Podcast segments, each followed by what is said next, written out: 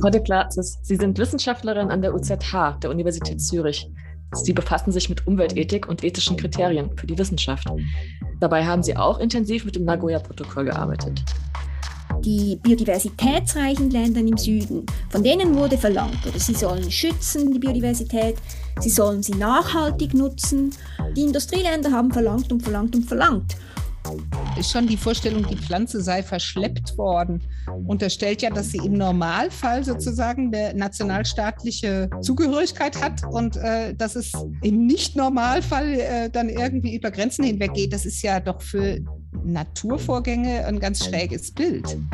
Der Vergleich zum Genom des Menschen ist spannend, oder? Dort sagt man, der Zugang sollte beschränkt werden. Man braucht einen gewissen Datenschutz, um dort die menschlichen Individuen zu schützen. Und hier ist jetzt die Frage, brauchen wir einen Datenschutz, um Länder, um gewisse eben Ansprüche von Ländern zu schützen? Seit Dezember 1993 gilt das Übereinkommen über die biologische Vielfalt, ein internationales Abkommen, mit dem drei Ziele verfolgt werden sollen. Der weltweite Schutz biologischer Vielfalt, die nachhaltige Nutzung biologischer Ressourcen und auch eine gerechte Verteilung von Gewinnen, die dabei erzielt werden, denn die fallen häufig nicht in den Regionen an, in denen die dabei eingesetzten Ressourcen natürlich vorkommen. Die Nutznießer von biologischer Vielfalt sollen also mit denen, die diese Vielfalt bereitstellen, faire Vereinbarungen treffen.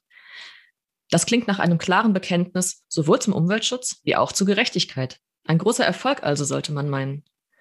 Was diese Konvention aber in der Praxis bedeutet und wie die darin formulierten Verpflichtungen in konkrete Regeln überführt werden können, ist ein schwieriges und hart umkämpftes Problem. Ein Versuch, mehr Klarheit zu schaffen, war etwa 2014 der Beschluss des Nagoya-Protokolls. Ein weiteres internationales Umweltabkommen, das die Konvention von 1993 präzisiert. Das Nagoya-Protokoll soll den Rahmen für eine faire Verteilung von Erträgen aus der Nutzung genetischer Ressourcen schaffen. Damit entstehen aber neue Fragen, die durch die Digitalisierung zusätzlich verschärft werden. Denn was genetische Ressourcen sind und ob informationstechnisch verarbeitete Daten wie zum Beispiel Informationen zu Genomsequenzen auch dazugehören, darüber wird aktuell heftig gestritten. Man könnte auch fragen, wirft die Digitalität neue Probleme auf, wenn sich die Weltgemeinschaft um einen gerechten Umgang mit der Natur bemüht? Was es so schwierig macht, diese Frage zu beantworten, welche Gruppen und Interessen sich dabei gegenüberstehen und vor allem, warum in diesen begrifflichen Details grundsätzliche Gerechtigkeitsfragen stecken. Darüber wollen wir heute im Digitalgespräch reden. Wir, das sind Marlene Görger, Physikerin und Technikphilosophin am Zentrum Verantwortungsbewusste Digitalisierung. Und Petra Gehring, Professorin für Philosophie an der Technischen Universität Darmstadt. Bei uns ist außerdem heute als Expertin für unser Thema Dr. Anna Deplatzes-Zemp aus Zürich. Hallo Frau Deplatzes und herzlich willkommen beim Digitalgespräch. Guten Tag. Frau Deplatzes, Sie sind Wissenschaftlerin an der UZH, der Universität Zürich. Sie forschen und lehren dort am Lehrstuhl für angewandte Ethik.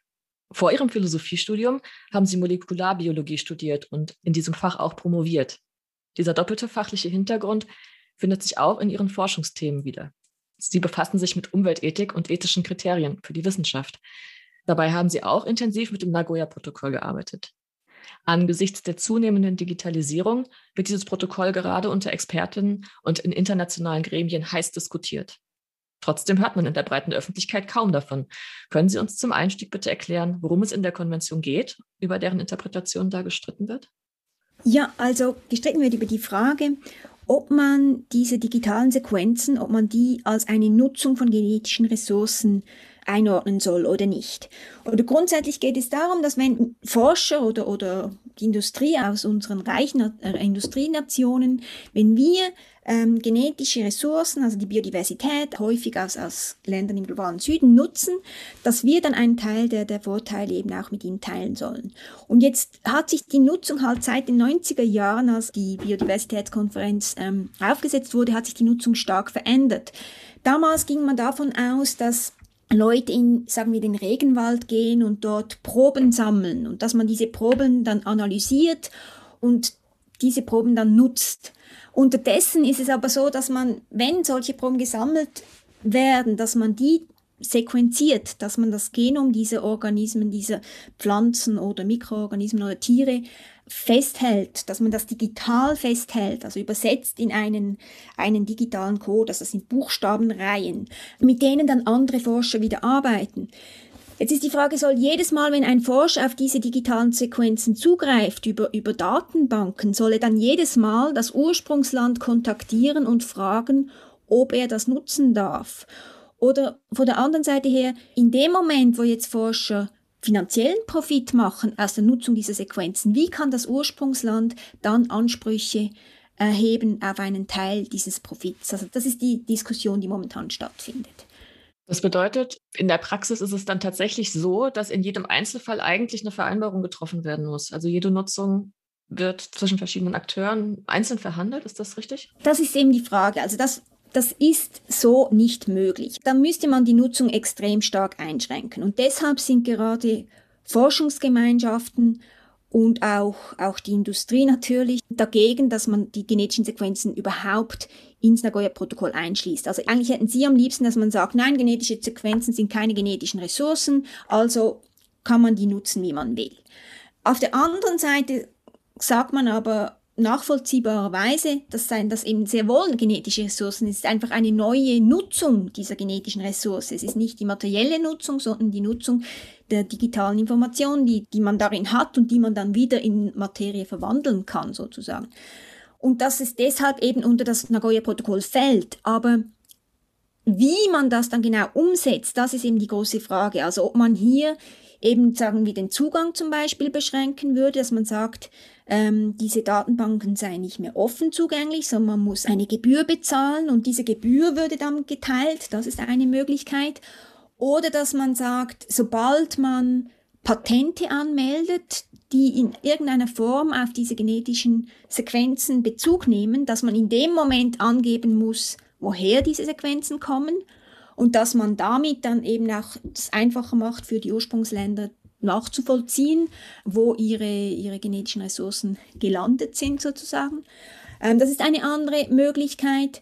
Oder eben die Möglichkeit, dass man jedes Mal dann wirklich konkrete ähm, Verhandlungen eingehen müsste, die wäre theoretisch auch da, aber die ist praktisch nicht wirklich umsetzbar. Also da sind sich, glaube ich, alle einig, dass, dass man eine andere Alternative braucht.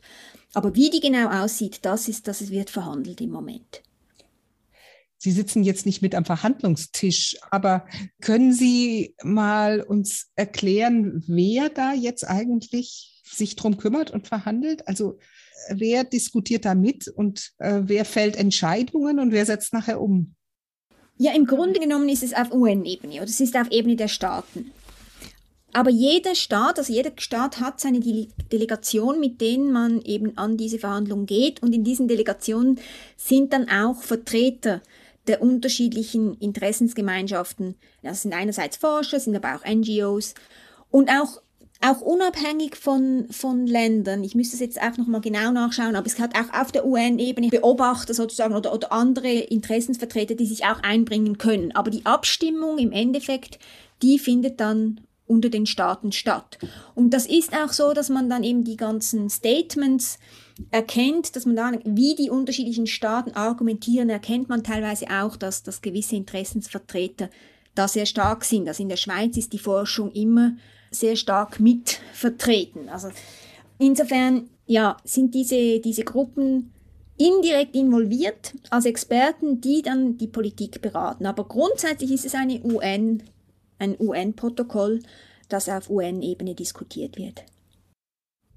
Dieser Schritt von einer Probe, die sozusagen als Stoff irgendwie real irgendwo genommen wird, in einem Land X zu einem Zeitpunkt Y und dann irgendwo hin transportiert und verwendet oder verwertet wird, zu dem Genom, dem digital herausgelesenen, ja, molekularen Muster im Grunde, äh, das in dieser Probe vorgefunden werden kann, der ist ja nicht so ganz selbstverständlich wenn man einfach Ursprung, das Wort Ursprung verwendet, ist das ja bezogen auf Gensequenzen nicht so ganz mhm. plausibel. Also irgendwie haben sich Arten auseinanderentwickelt, äh, Teile eines Genoms sind vermutlich wahnsinnig alt, äh, irgendwas an diesem Genom wird vermutlich ortsspezifisch sein, aber kann man tatsächlich sinnvoll vom Ursprung eines Genoms sprechen, wenn es zumindest theoretisch ja sein könnte, dass große Teile dieses Genoms in entweder an anderen Stellen auch so vorfindlich wäre oder auch in anderen Proben drinstecken könnte. Also wie steht es um die Identität äh, des Gegenstandes? Ja, ja, das ist eine sehr gute Frage und ist auch etwas, das diskutiert wird. Was man sicher kann, ist den Ursprung des sequenzierten Organismus selbst bestimmen. Oder man kann sagen, diese Pflanze habe ich, da habe ich einen Extrakt gemacht und dieses Extrakt habe ich sequenziert. Aber tatsächlich ist es natürlich so, dass die interessanten Eigenschaften der Pflanzen, das sind ja nicht die individuellen genau dieser Pflanze, sondern das sind die Eigenschaften der Art in den meisten Fällen. Und, und für die meisten Arten ist es so, dass die in mehr als nur einem Land vorkommen. Also es gibt einige wenige, eben gerade so in so Biodiversitäts-Hotspots gibt es schon so endemische Arten, die gibt es nur an einem Ort, aber bei den meisten ist es so, dass, dass sie an mehreren Orten vorkommen. Und damit ist es natürlich auch ein Gerechtigkeitsproblem, wenn man dann, sagen wir jetzt, in einer Patentanmeldung sagt, wir haben diese Pflanze aus, sagen wir, Äthiopien genommen, aber eigentlich gibt es die gleiche Pflanze auch in, in Somalia. Ja, soll Somalia dann nichts davon haben. Das ist auch etwas, das diskutiert wird, dass eben eigentlich dieses bilaterale überholt sei, sondern dass man es multilateral machen müsse. Das heißt, alle Länder, in denen diese Pflanze auch vorkommt, müssen irgendwie mit einbezogen werden.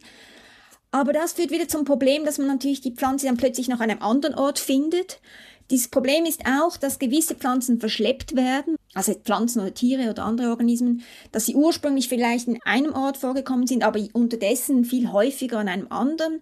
Und wer dann genau hier Ansprüche erheben darf, das sind sehr schwierige Fragen.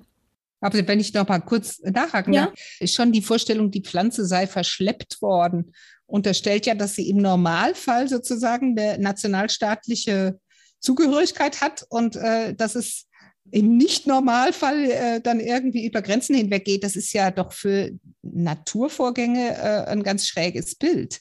Eigentlich müsste doch die Nationalisierung erklärungs- und auch rechtfertigungsbedürftig sein. Ja, da sprechen Sie mir aus dem Herzen. Äh, genau, also da, da bin ich völlig Ihrer Meinung. Der, der Hintergrund ist halt der, dass man von der Staatssouveränität über natürliche Ressourcen ausging. Man hat sich diese damaligen Verhandlungen, nachdem die Kolonialisierung zu Ende ging, man hat sich das als Vorbild genommen, weil damals war es auch so, dass das Problem ja war, dass die ehemaligen Kolonialmächte immer noch Ressourcen, natürliche Ressourcen, Erze, abgebaut haben in den ehemaligen Kolonien und es waren immer noch die Kolonialmächte, die profitiert haben, obwohl die natürlichen Ressourcen in den Kolonien vorgekommen sind. Und dann hat man diese Staatssouveränität über natürliche Ressourcen ähm, ausgerufen, dass eben die Länder über ihre eigenen Ressourcen auf ihrem Territorium Rechte haben. Aber das sind materielle Ressourcen. Um von diesen Ressourcen profitieren zu können, muss man sie abbauen in diesem Land. Man muss konstanten Nachschub aus diesem Land ähm, haben und das betrifft das Land auch, oder? Die Minen beispielsweise sind etwas sehr Bedeutendes auch für das Land. Und man hat dann dieses Modell genommen für die Biodiversität und hat gesagt, ja, das ist ja auch eine Form der Nutzung der Natur, also ist es auch eine natürliche Ressource, also machen wir hier auch Staatssouveränität. Aber das, wie Sie sagen, das hat eben mit der Art der Nutzung, selbst vor der Digitalisierung, hat das nicht viel zu tun. Stellen Sie sich auch vor, wenn man jetzt einen, einen Samen einer Pflanze aus einem Land exportiert, einen Samen oder zwei, und dann pflanzt man sie in, in dem Land, in dem die Forschung betrieben wird. Ja, was ist dann noch der konkrete Bezug zu dem Ursprungsland? Gibt es da eine Grenze auch, was äh, die Größe angeht der Organismen? Es sind auch Bakterien, äh, Viren, wie auch immer, winzigst Organismen betroffen von diesem Konzept? Ja, auf jeden Fall. Und die sind sogar auch sehr interessant, jetzt gerade auch wieder im Kontext der Digitalisierung. Und da hat man dann auch wieder das Problem der Grenzen, oder? Es gibt auch ganze Projekte, die das, das Genom der Meere erforschen. Da werden Proben genommen, da ist man nicht, also wo ist denn da genau die Grenze, gerade auch wenn es in der Tiefe ist, oder das Genom der Luft, also Mikroorganismen in der Luft. Auch das sind eben Bereiche, wo dann diese nationalen Ansprüche schwierig werden. Bei dieser Art von Ressourcen ist diese Staatssouveränität problematisch, weil die Verbindung zum Ursprungsland viel weniger eng ist als bei materiellen Ressourcen. Also ich finde, das zeigt sich auch sehr schön im Deutschen, sagen wir Rohstoffe, oder? Man verarbeitet Rohstoffe. Aber was wir mit genetischen Ressourcen machen, also wir verarbeiten das nicht als Rohstoffe, sondern was wir nutzen, ist eben die Information in diesen Ressourcen. Sei das jetzt die Information, die dann als Same zu einem neuen Pflanze führt, wo man das alles sehr indirekt läuft, oder sei es ganz direkt eben die digitale Information. Wir hatten im Vorgespräch über ein Beispiel gesprochen, an dem man diese Verkettung von ja, ursprünglich natürlicher Ressource dann über Informationen bis hin zu Nutzbarkeiten und so weiter ganz gut nachverfolgen kann. Es geht um den Nacktmull. Ja, ja, genau. Also der Nacktmull, das ist ein wirklich spannendes kleines Tier, das es in Ostafrika gibt. Das ist ein Nager, der unterirdisch lebt und dort schon fast ein Schädling ist. Also ist, momentan ist das noch kein stark bedrohtes Tier. Und dieser Nacktmull hat mehrere ganz außerordentliche Eigenschaften. Also einerseits soziale Eigenschaften, die leben in Kolonien wie Insekten, aber dann eben auch Eigenschaften, dass sie sehr lang leben, also die leben bis zu viermal länger als Ratten oder Mäuse, die eigentlich zur ähnlichen Tierfamilie gehören, dass sie mit sehr wenig Sauerstoff auskommen. In diesen Höhlen unterirdisch hat es kaum Sauerstoff, dass sie krebsresistent sind, also die bekommen eben kaum Krebs und auch ähm, sehr schmerzunempfindlich. Und Sie können sich vorstellen, dass diese Eigenschaften, jetzt insbesondere Krebsresistenz, Langlebigkeit, das sind medizinisch sehr spannende Eigenschaften. Man würde das sehr gerne verstehen, wie das kommt. Und gerade in dem Fall ist es jetzt eben so, dass man Vergleiche auf genetischer Ebene macht. Das Genom des Nacktmuls wurde 2014, der wurde vollständig durchsequenziert und dann hat man gewisse Vorstellungen, sagen wir, gewisse biochemische Prozesse, die eben in der Entwicklung von Krebserkrankungen eine Rolle spielt und versucht dann eben die Proteine, die da eine Rolle spielen, zu vergleichen im Genom des Nacktmuls mit dem Genom der Maus, im Genom der Ratte, um zu verstehen, woher hier diese spezielle Resistenz kommt. Und wenn man diese Resistenz dann versteht, kann man vielleicht eben, das ist die Hoffnung, das dann auch nutzen, basierend eben auf diesen speziellen Eigenschaften des Nacktmuls, um medizinisch daraus etwas zu machen. Aber Sie können sich vorstellen, das sind viele, viele Schritte, bis man da hinkommt. Momentan ist man da ganz am Anfang, man vergleicht einfach mal und, und findet da eben interessante Abweichungen, die verantwortlich sein könnten für diese, eben diese extreme Resistenz. Und das ist jetzt eben ein Fall, wo viel Forschung im Moment betrieben wird auf genetischer Ebene. Dieses Genom ist offen zugänglich auf einer Datenbank. Immer wieder gibt es Publikationen, aber in diesen Publikationen wird dann einfach eben auf diese Seite verwiesen. Die Organismen, die damals sequenziert wurden, die sind aus Laborlinien, also man hat schon seit vielen Jahren diese Tiere in Labors gezüchtet. Also man ist nicht mehr jetzt nach Ostafrika gegangen, um die zu sammeln. Aber natürlich ist es nach wie vor ein Tier, das es nur in, in ungefähr drei, drei, vier Ländern in Ostafrika gibt. Und das ist jetzt die Diskussion. Oder falls man daraus jetzt wirklich etwas medizinisch sehr, sehr Interessantes entwickeln würde, also interessant im Sinn von finanziell lukrativ, ja, dann kann ich auch nachvollziehen, wie der Anspruch entsteht, dass da auch ein Teil eben dieses Gewinns wieder zurückgehen soll in den Biodiversitätsschutz oder eben vielleicht sogar dann auch konkret zu diesen Ländern. In dem Fall ist es einfach, weil man die Länder sehr eindeutig, soweit ich das ähm, verfolgt habe, dass man diese eindeutig bestimmen kann. Das sind wirklich diese paar Länder in Ostafrika. Ich finde, daran sieht man auch nochmal deutlich, wie unklar eigentlich ist, ob eine Spezies als Ressource gilt. Sie hatten ja gesagt, in den, in den Herkunftsländern gilt der Nacktmull eigentlich eher als Schädling. Und man könnte sich vorstellen, dass da eher ein Interesse bestanden hätte, den komplett loszuwerden, als dass man den dann irgendwie noch schützt und konserviert. Und auch, dass der eigentliche Nutzen eigentlich erst im Vergleich verschiedener Ressourcen besteht und gar nicht so sehr jetzt nur der Nacktmull selbst, sondern eigentlich nur in seinem Unterschied zu anderen Säugetieren diese ähm, Erkenntnisse liefern kann. Aber das ist ja alles schon vor der Digitalisierung so. Bringt die Digitalisierung denn wirklich jetzt nur sozusagen die Verschärfung oder gibt es noch ganz grundsätzlichere neue Probleme, die durch die Digitalisierung entstehen können? Ich glaube schon, dass die Nutzung nochmal auf einer ganz anderen Ebene geschehen kann. Vorher war es vielleicht ein Kandidat von einem Protein, von dem man gedacht hat, vielleicht könnte das eine Rolle spielen, dann hat man das ähm, sehr mühsam extrahiert und verglichen. Und jetzt kann man das ganze Genom, ohne dass man eigentlich wirklich schon sehr viel versteht, einfach mal vergleichen und Unterschiede identifizieren. Und in den sogenannten Screens wird das sehr oft auch gemacht, oder dass man sehr breit vergleicht und dann hat man gewisse fast zufällige Treffer und kann die dann gezielt genauer untersuchen. Und manchmal sind das dann falsche Treffer und manchmal zeigt sich dann, ähm, dass da wirklich etwas dahinter steckt. Es ist eine, eine, eine rein syntaktische Information. Man hat einfach den Code, man hat eine Anreihung von, von Basenpaaren. Aber was das jetzt genau heißt, was jetzt die Bedeutung ist und welche Unterschiede schlussendlich biologisch relevant sind und welche nicht und welche für die Eigenschaften, die, die mich interessieren, relevant sind und nicht, das herauszufinden, das benötigt sehr viel, ja, sehr viel intellektuellen Input auch. Und insofern kommt man dann eben auch in die, die ganze Diskussion des Intellectual Property Rights, weil man dann natürlich schon auch sagen kann, die Forschenden, es sind nämlich nicht die Staaten, sondern die Forschenden, die dann hier das übersetzen, haben ja schon auch einen wichtigen Beitrag geleistet. Es ist nicht nur die natürliche Ressource, die hier verwendet wird. Es ist was anderes, als wenn ich Fisch exportiere, oder? Dann ist es der Fisch und den Fisch nehme ich aus dem, dem Meer und den konsumiere ich, oder ja, so. Im Fall von genetischen Ressourcen ist sehr, sehr viel Übersetzungsarbeit notwendig. Die Analogie, ja, hinkt auch teilweise ein bisschen. Es ist so ein typischer Fall, wo, wo ein Kompromiss zu einem sehr problematischen Begriff und Konzept der genetischen Ressourcen geführt hat. Oder der Hintergrund ist schon der, dass in der Konvention die biodiversitätsreichen Länder im Süden, von denen wurde verlangt, oder sie sollen schützen die Biodiversität, sie sollen sie nachhaltig nutzen. Die Industrieländer haben verlangt und verlangt und verlangt.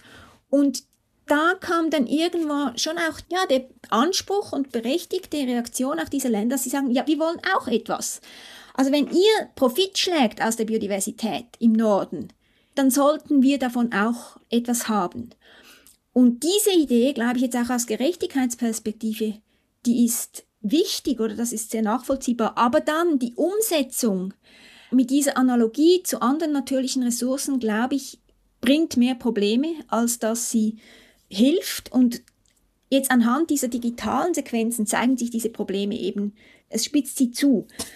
Das passiert jetzt natürlich nicht, aber man kann sich eben eigentlich sogar fragen, basierend auf den Problemen, die wir jetzt haben, ob man nicht einen Schritt weiter zurückgehen müsste und das ganze Konzept der genetischen Ressourcen hinterfragen müsste.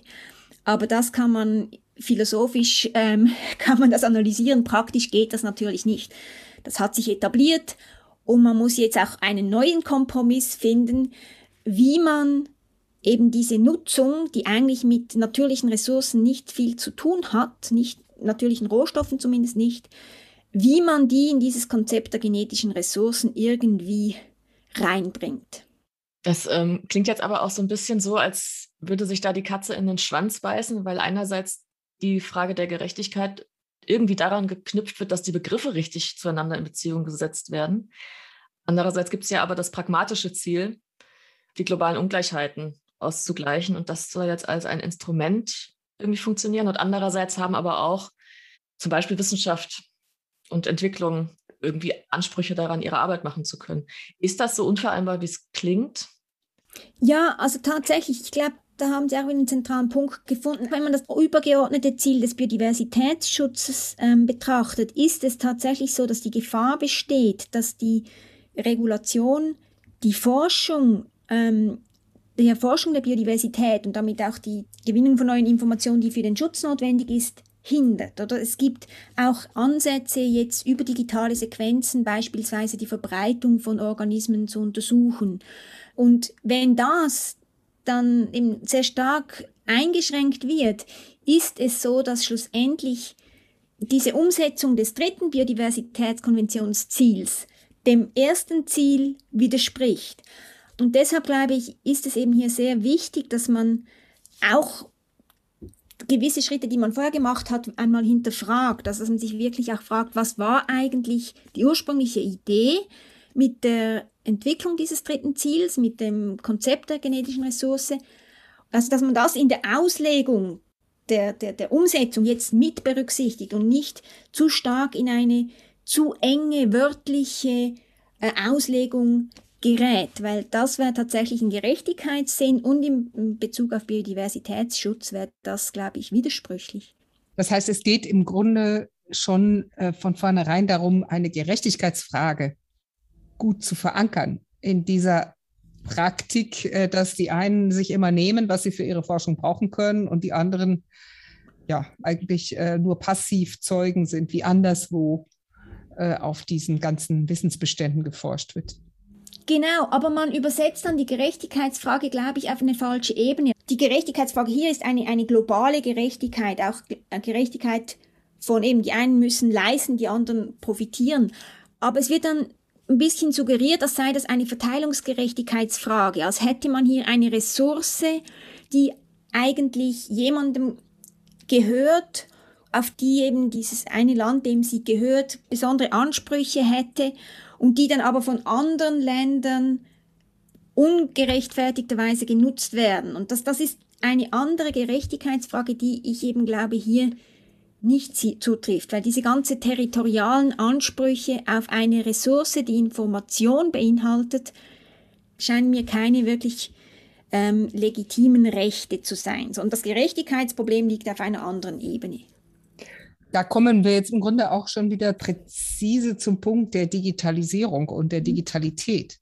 Gerade äh, Daten haben ja die Eigenschaft, dass man sie vervielfältigen kann, kopieren kann, und dabei keine Verluste entstehen auf der anderen Seite. Das heißt also, im Grunde könnten unendlich viele Kopien desselben Genoms hergestellt werden oder fast unendlich viele und auch nutzbar gemacht werden. Also mhm. es wäre ganz leicht, diese Art von Biodiversitätswissen zu teilen, ohne wegzunehmen. Genau, und das ist, ist auch eine spannende Frage. Ist dieser offene Zugang hier gerechtfertigt. Der Vergleich zum Genom des Menschen ist spannend, oder? Dort sagt man, der Zugang sollte beschränkt werden. Man braucht einen gewissen Datenschutz, um dort die menschlichen Individuen zu schützen. Und hier ist jetzt die Frage, brauchen wir einen Datenschutz, um Länder, eben Ansprüche von Ländern zu schützen? Eben die Frage ist, sind diese Ansprüche hier berechtigt? Das kann man sich fragen. Andererseits kann man sich schon auch fragen, sollte man einfach den Zugang zu diesen, sollte man etwas zahlen müssen oder sollte man spätestens im Fall, wo man Gewinn macht, etwas zahlen müssen dafür, dass man von dieser natürlichen Information profitieren darf. Weil das ist ja schon so, diese ganzen Entwicklungen, die hier, oder auch die Forschung, die hier möglich ist, geht nur dank dieser Information, die man einfach frei bekommt im Moment.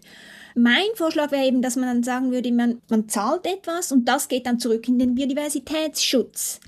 Auch in die Länder, wo natürlich die Biodiversität stark vorhanden ist, aber dass man wie einen Teil des Profits auch wieder an die Biodiversität zurückgibt und damit indirekt auch an die Länder, die eben ähm, einen Aufwand betreiben, um sie zu schützen und nachhaltig zu nutzen.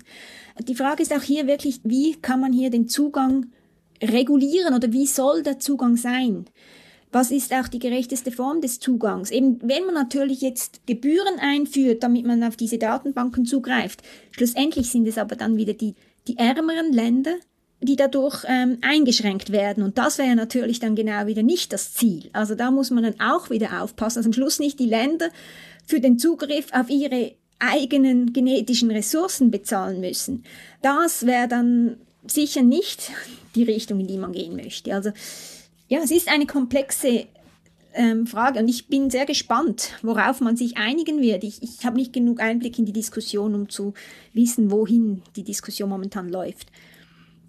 Bei dem Nacktmull wird es wahrscheinlich schon so gewesen sein, dass das Tier oder äh, Gewebeproben zum Zweck der Forschung dann auch seitens der Forschung eingesammelt worden sind irgendwann mal und dann im Labor kultiviert worden. Wie ist denn das mit Kulturgütern, die zu einem ganz anderen Zweck äh, irgendwann mal das Territorium gewechselt haben, vielleicht sogar zufällig und vor langer Zeit?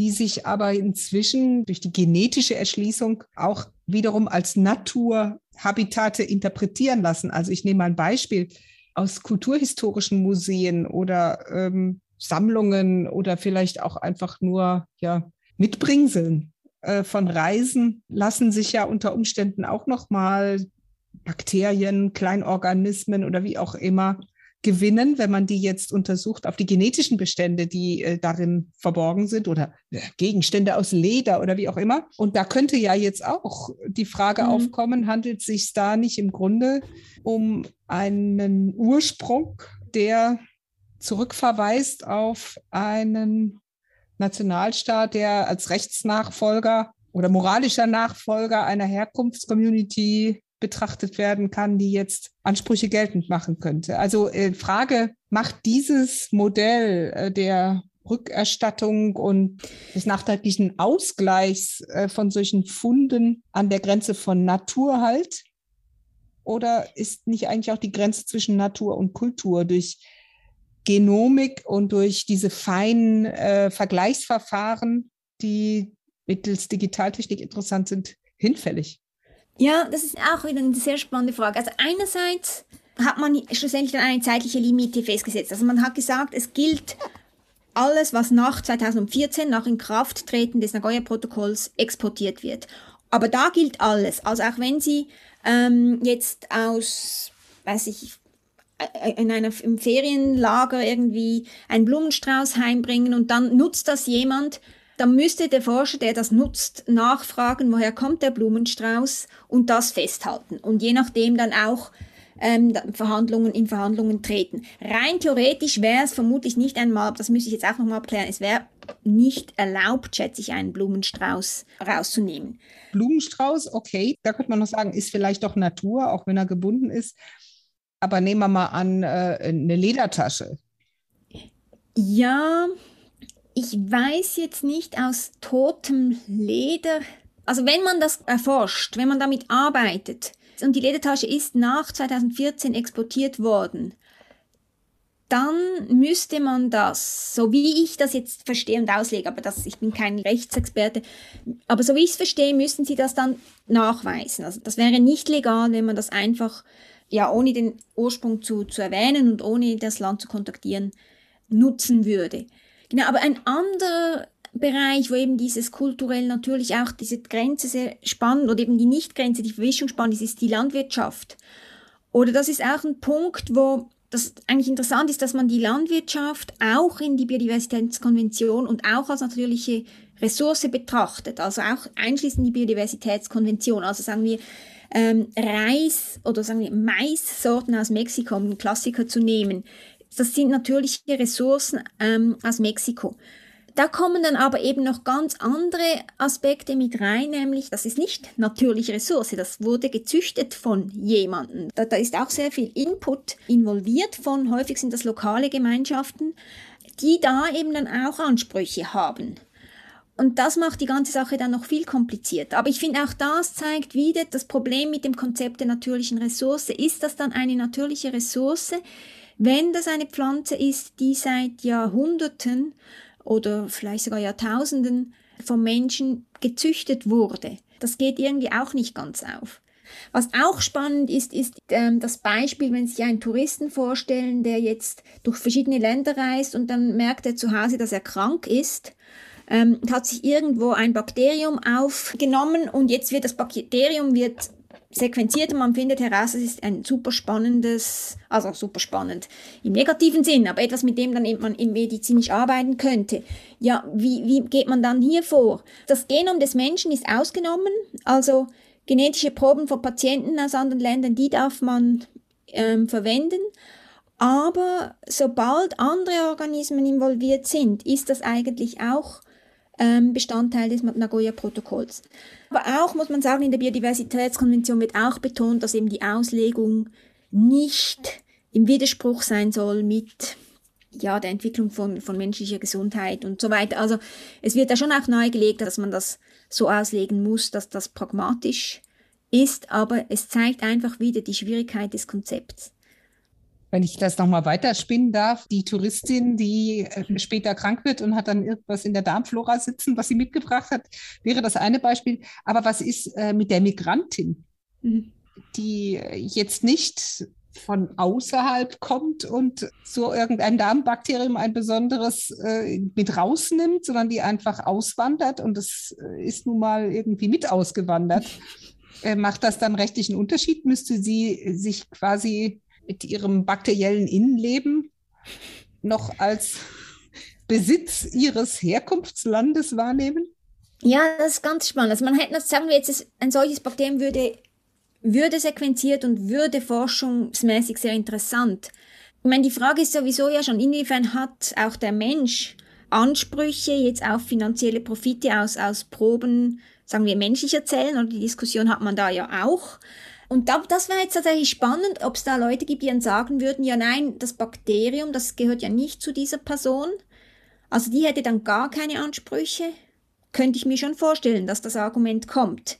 Ähm, es ist ja in dem Sinn nicht die Identität der Person, die genetische, sondern es ist etwas anderes, dass die Person zwar gespendet hat in gewisser Weise, aber das nicht sie selbst ist, wenn man so will.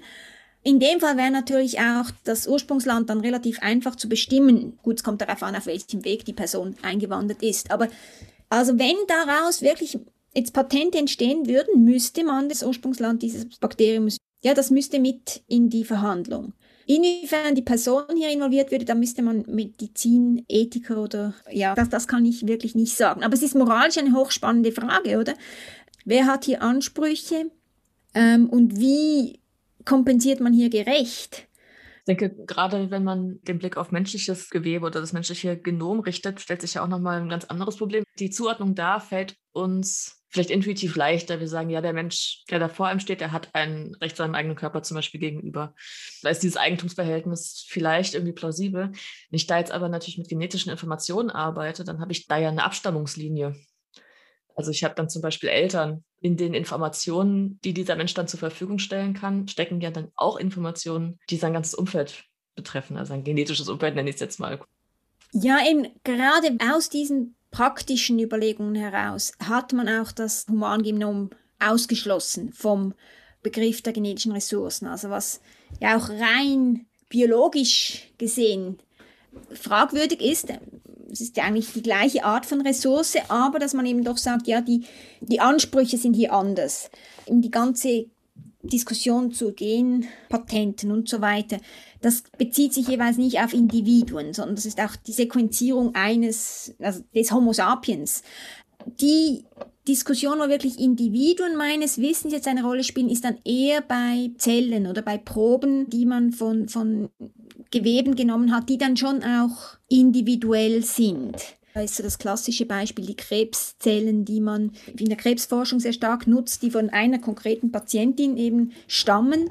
Aber das sind dann auch Veränderungen, die einfach in dieser Person passiert sind. Also die eigentliche Untersuchung von Krebs, die, die basiert wirklich auf den Zellen dieser Frau. Aber tatsächlich, wenn man natürlich beginnt, noch weitere Forschung zu machen, und das wurde dann auch von der Familie, stimmt, das wurde in dem Fall dann auch von der Familie wurde das Argument eingebracht, dass man hier auch viele Eigenschaften der anderen Familienmitglieder in diesen Zellen drin hat, die eigentlich ja nicht offen zugänglich sein sollen, insbesondere weil die Identität dieser Person bekannt ist und man damit auch weiß, wer mit ihr verwandt ist. Also das ist eine, eine Diskussion, die hier stattfindet.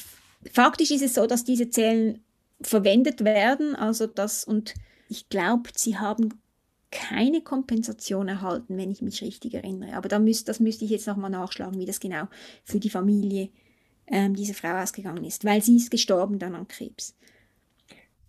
Vielleicht noch eine Frage, die nochmal zurückführt jetzt zu den konkreten Verhandlungen über die Zukunft des Nagoya-Protokolls. Wir haben jetzt verstanden, das wird auf transnationaler Ebene verhandelt. Letztlich geht es aber natürlich um die Interessen von Staaten und äh, das wird dann auch letztlich auf der Ebene zwischenstaatlicher Entscheidungen oder Verträge oder Beitritt mhm. zu Verträgen geregelt, spielen Unternehmen, die digitale Produkte oder Analysewerkzeuge oder Software generell zur Verfügung stellen, um Gensequenzen anzubieten, lesbar zu machen, äh, spielen die eine Rolle in diesen Gesprächen? Man könnte ja auch die These vertreten, dass neben den Herkunftsgemeinschaften und vielleicht auch Urheberinnen und Urheber aus der Wissenschaft, die da was erarbeitet haben, äh, wenn es um so Produkte geht, die entstehen aus solchen Gensequenzinformationen. Man könnte das Argument vertreten, dass auch Digitalanbieter, die die dafür erforderliche Software bereitgestellt haben oder von denen man die äh, genutzt oder erworben hat, äh, Rechte an dem Ergebnis haben könnten. Das wäre mir jetzt so nicht bewusst. Also das heißt nicht, dass es ganz sicher nicht so ist, aber diese Anbieter haben natürlich Interesse daran, dass das vor allem genutzt werden kann oder dass auch eine Motivation da ist, viel zu sequenzieren. Sie profitieren schon sehr, sehr stark davon, dass diese neue Nutzung auch der Biodiversität stattfindet.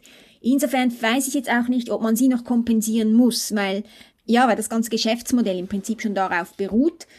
Aber sicher diese wirtschaftlichen Interessen, also die sind ganz bestimmt, spielen die eine Rolle, eben die, die Experten, die die Länder beraten.